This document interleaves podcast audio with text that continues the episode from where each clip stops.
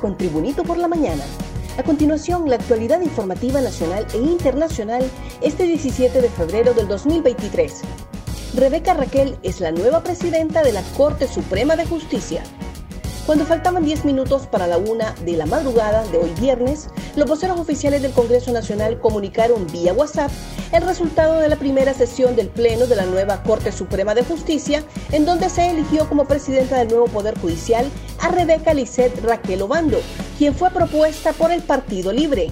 En la misma comunicación de los voceros oficiales del Legislativo, también se informó cómo quedaron integradas las salas de la nueva Corte Suprema de Justicia. Chocolates mágicos, la nueva droga en la capital. El Ministerio Público ejecutó varios allanamientos y arrestos en la colonia Loarque de Comayagüela con el propósito de neutralizar y judicializar a personas dedicadas al tráfico de drogas sintéticas. Las autoridades anunciaron que se encontraron con una gran sorpresa. Los chocolates mágicos, la nueva droga sintética que es la sensación entre los jóvenes de la capital. Entre estas drogas o sustancias químicas fabricadas, revueltas con chocolate, que distribuye una supuesta célula criminal, se encuentran LSD, MDMA, cristales, anfetaminas, metanfetaminas, entre otras. El próximo martes desmantelan muelles en el lago de Yohoa. Miembros de la Asociación de Restaurantes del Lago de Yohoa confirmaron que el martes 21 de febrero se procederá con el desmantelamiento de los muelles que fue ordenado por el juez del juzgado de Cihuatepeque. La presidenta de la asociación, Jessica Pacheco, consideró que es un fuerte golpe para nosotros como propietarios de restaurantes. Nos quedamos sin palabras para poder expresar el dolor que sentimos al saber que en un par de días ya no tendremos todo esto. Un repaso al mundo con las noticias internacionales y Tribunito por la mañana. Un terremoto de magnitud 6,1 sacude las aguas en el sureste de Indonesia.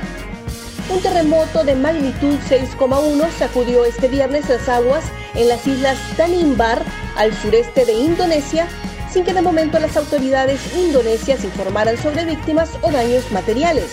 El seísmo se produjo 130 kilómetros al suroeste de Tual y 501 kilómetros al sureste de Amahai, indicó el Servicio Geológico de Estados Unidos, que registra la actividad sísmica en todo el mundo.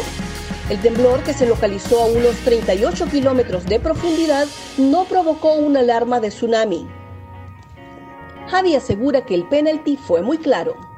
Un partido frenético se vivió en el Camp Nou entre el Barcelona y el Manchester United por la ida de los 16 avos de final de la Europa League.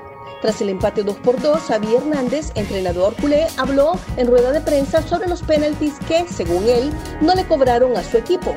Era penalti, sí, era penalti muy claro. Las manos no estaban en posición natural, afirmó.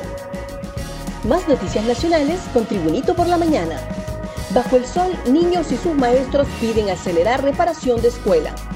Más de 400 alumnos de la Escuela Fuerzas Unidas, ubicada en la colonia del mismo nombre en Comayagüela, reciben clases bajo la sombra de un árbol, sentados sobre piedras y bloques mientras se termina la reparación de las instalaciones del centro educativo.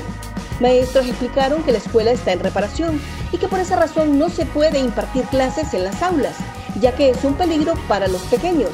Y los niños están sentados en el suelo porque no hay pupitres y tampoco tienen pizarra. Estados Unidos espera trabajar con nuevos magistrados de la Corte Suprema de Justicia.